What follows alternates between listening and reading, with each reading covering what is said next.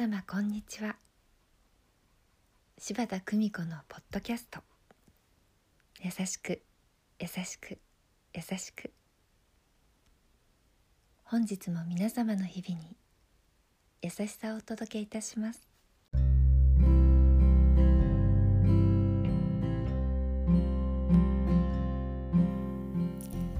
見取り師柴田久美子でございます。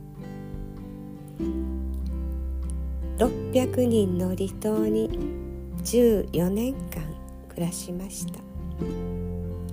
スピードを手放した私です。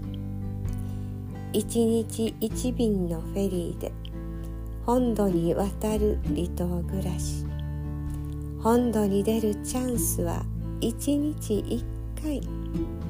どんなに行きたいと思っても出かけることのできない嵐の日。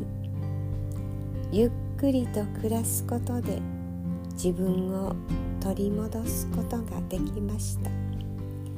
自分軸の自分が作られた時間です。本当は何も急ぐことがない。そうおっしゃられました。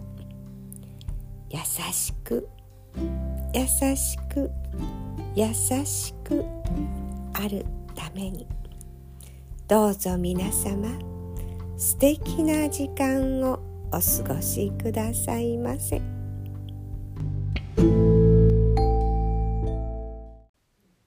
お聞きいただきありがとうございました。皆様の毎日が心穏やかなものでありますように。